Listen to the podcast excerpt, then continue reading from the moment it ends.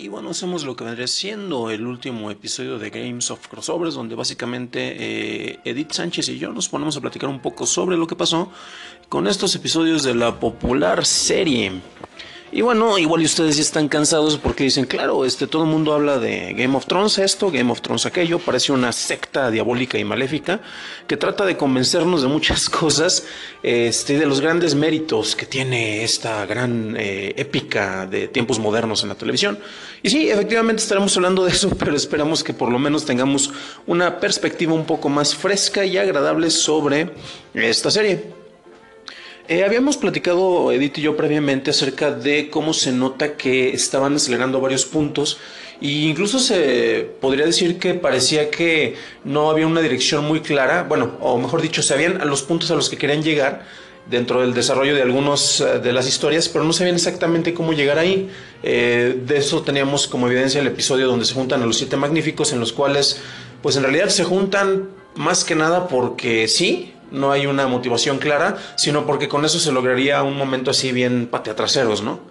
Y bueno, afortunadamente en este último episodio ya se deja un poco eso de lado, eh, se retoman varias de las líneas argumentales que habían quedado un tanto, eh, ¿cómo decirlo?, olvidadas. Y finalmente tenemos ya desarrollos que son un poco más orgánicos y pues desde luego tal vez no tuvimos la espectacularidad que hubo en otros casos, lo cual yo creo que le ayuda mucho más al desarrollo de la historia. ¿Y qué ocurrió propiamente la serie? Pues tuvimos el encuentro improbable nuevamente entre todas las grandes cabezas. Recordemos que la historia de Game of Thrones arranca... Eh, bueno, tal vez no arranca, pero los momentos más importantes es, la guerra de los cinco reyes y pues en esta ocasión tenemos los reyes que quedan, que igual representan a las familias, pero aunque no sean propiamente gobernantes eh, legítimos todos, ¿no? Y eh, pues dentro de esto tenemos ya el, duelo de personalidades. De repente hay momentos en los cuales muchos van a criticar, pero probablemente sean los mismos que se quejan del personaje de Iron Fist, el cual no les queda claro que en esa serie él tiene que ser un recorrido del héroe y cómo va a ser posible que desde el principio parezca que lo sabe todo, privándolo de la oportunidad de que tenga un desarrollo y un crecimiento como personaje.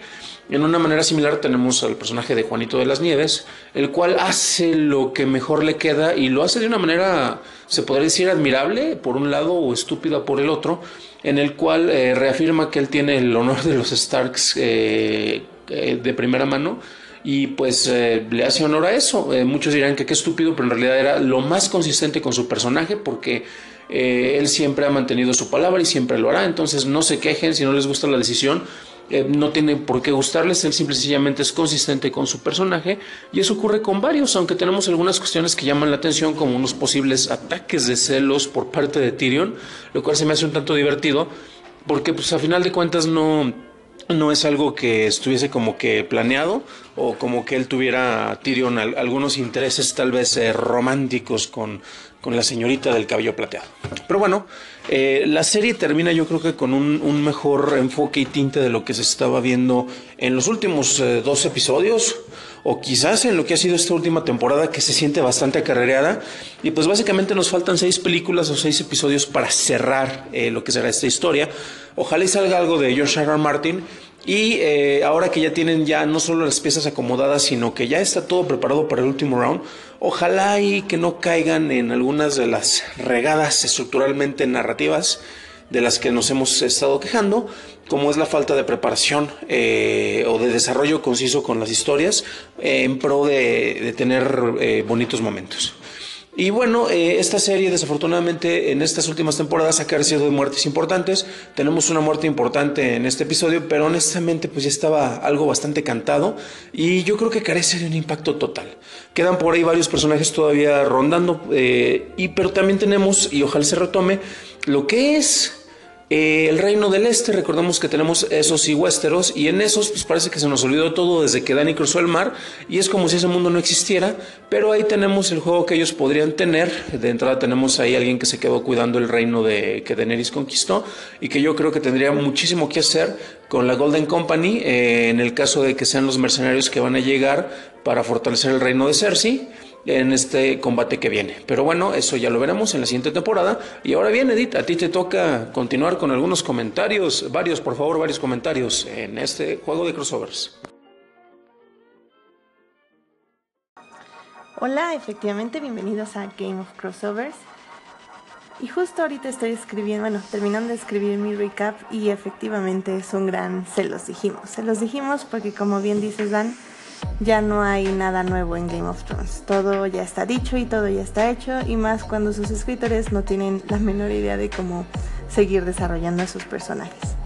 Sobre todo lo vimos en el caso de Jamie y de Sansa Stark. De Sansa, por fin, después de 20 episodios, bueno, al menos 3, toma el control de Winterfell y más que nada el respeto de su hermana, de que sí está defendiendo como los valores de su familia y no solo le interesa el poder. Y esto se hace matando a Littlefinger de una manera no tan buena. Y con Jamie, por fin dejando a Cersei, que es algo que había ya pasado hace mucho en los libros.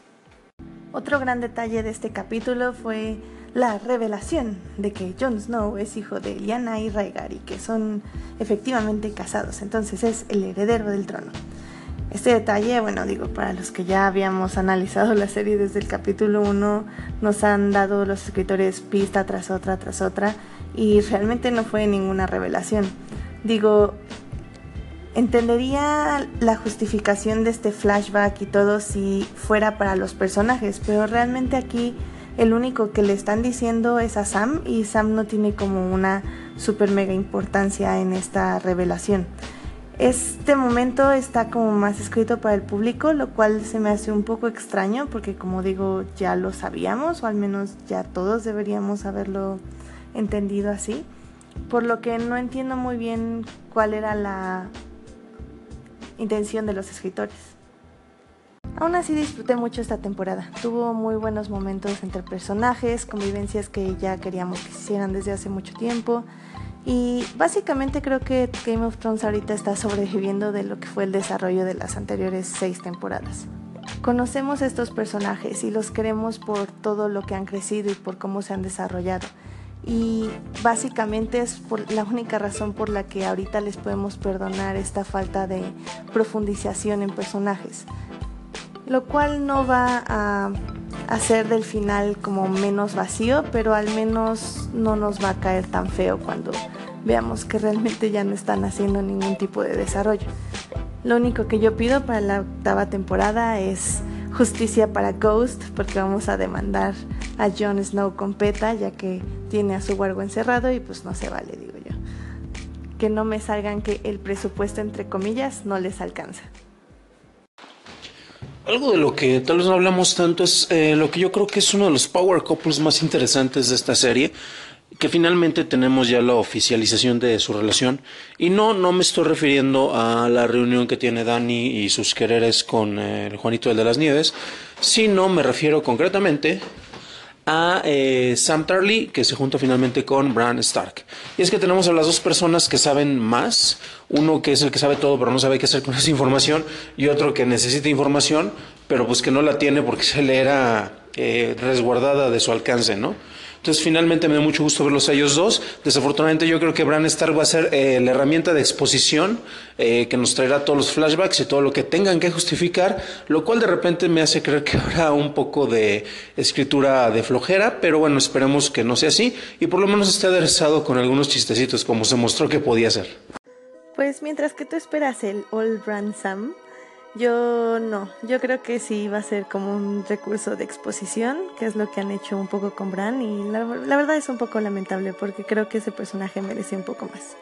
Otro personaje que merece un poco más obviamente es Ghost, Team Ghost, por favor ya sáquenlo, no me importa que por presupuesto, comillas, comillas, no lo puedan sacar, la verdad prefiero mil veces ver a Ghost que seguir viendo a los dragones nada más dar vueltas en el cielo.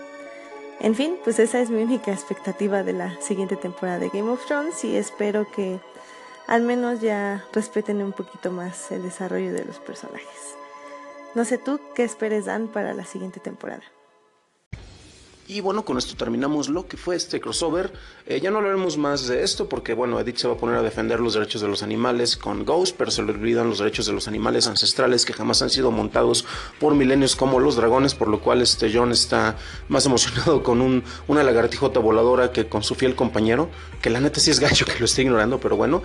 Eh, y si quieren saber más acerca de eh, recaps, les recomiendo que le echen un oído, una vista a lo que está haciendo Edith desde el mismo podcast de For Nerds, aquí en el mismísimo Anchor, o incluso en eh, otros lugares. Sus recaps son bastante buenos en relación a series de televisión.